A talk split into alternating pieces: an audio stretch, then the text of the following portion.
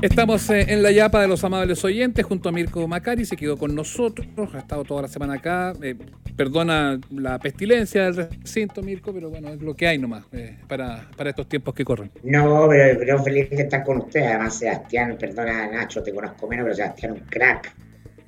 ahí en, en cooperativa en la mañana. Bueno, gracias. Me pongo colorado que lo diga, que lo diga Mirko. A propósito de. Yo que lo conozco harto, cada vez pienso menos eso, pero no importa, está bien. Pero, pero es un detalle, no me deje mal, Ignacio. No, eh, con las visitas. Sí, no me deje mal con las visitas. Mirko, eh, a propósito, hablemos de medios. Eh, ¿cómo, con todo esto que ha pasado, ¿cómo ves a los medios ahí? Yo los veo medio, medio grogui a punto de caer a la lona.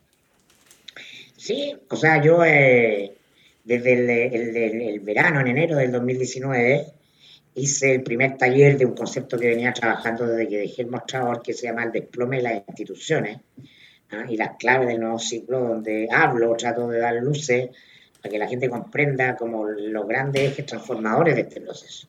Entonces se caen las instituciones, se caen las Fuerzas Armadas, ya no tienen el poder que tenían la Iglesia, se cae frente a nuestros ojos, se desploma, no tiene el poder que tenía, se caen los profesores, ¿no? El profesor como autoridad, no tiene nada que ver los profesores con lo que nos formamos nosotros, con lo que eh, el poder o nada de poder que tienen hoy día, autoridad. Y los medios no es distinto, los medios y el periodismo también se desploman. En rigor se desploman desde que gana Donald Trump. Yo no pensé que iba a vivir para ver que un candidato a la presidencia eh, ganara con todos los diarios en contra. O sea, Donald Trump gana, salvo creo que el diario del Ku Klux Klan y algún otro más, con todos los diarios de derecha, de centro, de izquierda, editorializando contra Trump, porque decían, Trump es un peligro para la democracia.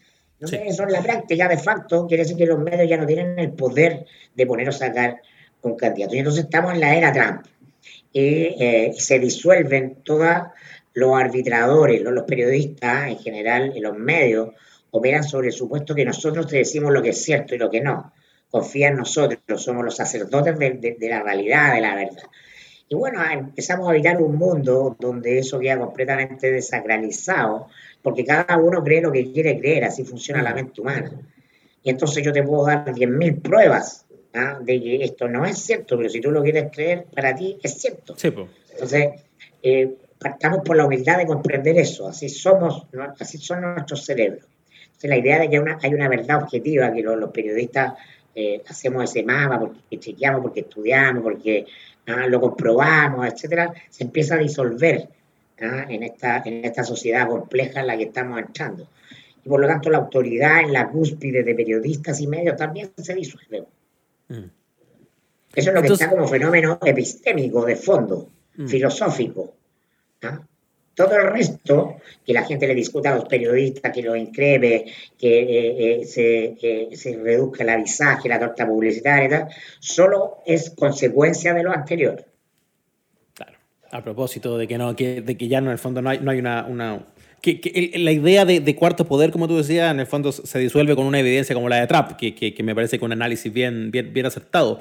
Ahora, el tema también puede pasar, otra cosa interesante de eso mismo, poder ya en el sentido de, económico, las lucas, los medios igual tienen que eh, seguir funcionando de alguna manera como negocio, como industria. Hay gente que todavía quiere aspirar a los medios. ¿Tú, tú ves, ves, ese escenario todavía funcionando? ¿Estructuras donde los medios pueden dar trabajo y gente puede pagar los gastos comunes haciendo periodismo? Eh, gente que pueda pagar los gastos comunes y más haciendo periodismo, sí. Lo que pasa es que el desplome de las instituciones implica que la gente ya no sigue medios. La gente no escucha a Radio Cooperativa. La gente escucha a Sergio Campo, a la Cecilia Robaretti. La gente no escucha eh, nos ve Canal 13, la gente ve a Iván Valenzuela, la gente nos ve Chilevisión o CNN, ve a Daniel Matamala y a Mónica Rincón. Ah, los sigue a ellos. Personalismos. Ese es el cambio. Claro, yo creo, es una época donde yo creo en otro. Yo creo en otra persona y sigo a otra persona. No le creo a la institución, no es como hace 10 años. ¿no? El Canal 13 podía despedir a todos sus a su rostro y tenía otro que era el Canal 13, ¿no? Tenía una, historia, tenía una historia institucional, el peso, el canal de la Católica. ¡Wow! pero ¿qué es la católica? ¿Ah? Porque ¿qué es el Vaticano hoy día? ¿Qué es la iglesia hoy día? ¿Ah? No hay ni un se, nombró, se, nombró, cardenal, se nombró cardenal al arzobispo de Santiago y no le importó a nadie. A nadie, dio lo mismo dio lo mismo. Eso es el desplome de las instituciones. No es que las instituciones desaparezcan, pero ya no tienen poder. Los medios pasa lo mismo.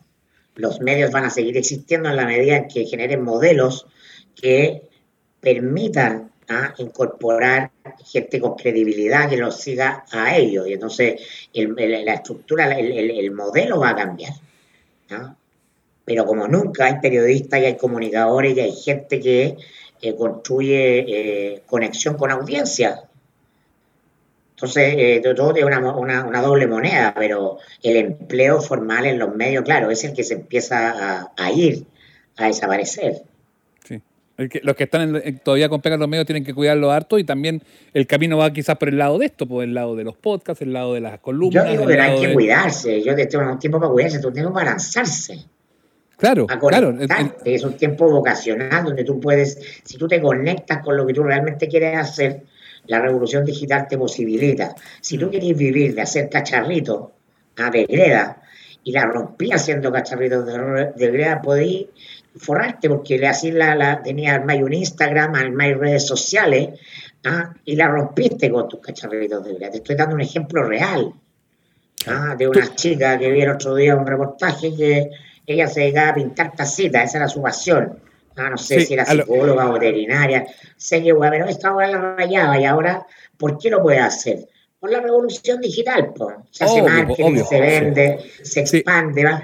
es un mundo de infinitas posibilidades a lo que iba Mirko con el tema de cuidar la peguita es que, que, ya eh, en el fondo el que no quiere hacer ese camino y que quiere quedarse en esa lógica eh, va a tener que aferrarse a ella y porque si no va a terminar cagando. ¿sí? En el fondo eso, eso es lo que yo digo cuando, cuando hay algunos plantean que no va quedando otra que aferrarse en el fondo a las viejas estructuras hasta que éstas te suelten. Y el problema es que si se lanzan recién en ese minuto quizás ya va a ser demasiado tarde.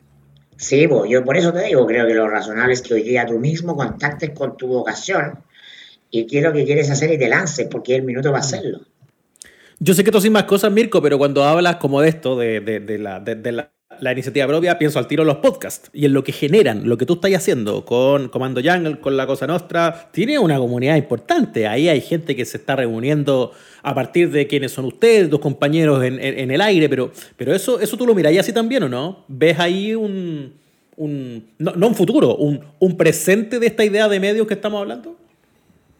Claro, la vida me fue llevando, se me presentaron estas oportunidades y sin tanto razonarla me tiré, no, allá, vamos. Porque el otro mundo lo sentía también obsoleto. Y hoy día soy mi propio jefe en eso, y hago asesoría, y hago, estoy haciendo una formación de coaching, y eh, estoy haciendo distintas cosas. Pero desde el punto de vista del de, periodista que conecta con la audiencia, eso depende de mí. Yo hago esa gestión, o sea, no, no necesito un medio. Tengo distintas plataformas con amigos, son todas colaborativas además. No, en, ninguna hay un jefe. Sí, pues, muy libres además. Pues. Claro, y porque todo este, porque es un tiempo en que unidos con otros, colaborando, se pueden hacer cosas, ¿cachai? Ya no tenéis que entrar a la estructura y mirarle, ay, te encanta el periodismo, pero tu jefe es un chuche tu madre, y entonces, no, no es mi caso, nunca me pasó eso, yo fui un afortunado en los medios, siempre hice lo que quise hacer, pero la queja de muchos, muchos colegas que llegan a ver pega, oye, es que no soporto a mi jefe, que manda a hacer puras tonteras. No cacha nada. Hoy día, como nunca, tú podías hacer lo que tú queráis, sin mirarle la cara a nadie. Ese es el tema y ese yo creo que es el desafío eh, para muchos de los que están eh, escuchando, gente de los medios como gente que no, eh, en el fondo de, plantearse y situarse en todos los cambios y las mutaciones que está teniendo este 2020. Con Mirko Macari hemos hablado de todo el otro día, de la actualidad, de qué es lo que viene con la Constitución, ahora algo, una pasadita corta con los medios. gracias Mirko por venir a vernos, por estar aquí con los amables oyentes. Muy bueno el nombre del podcast, ¿ah? es como medio vintage. Nos gusta. Sí, los Julito Martínez. Sí, pues justicia divina, amable oyente. Mirko Macari, gracias por pasar a vernos ¿ah? y éxito con, todo lo que, lo que se viene. Gracias a ustedes, chicos. Un abrazo. Chau, que te vaya bien.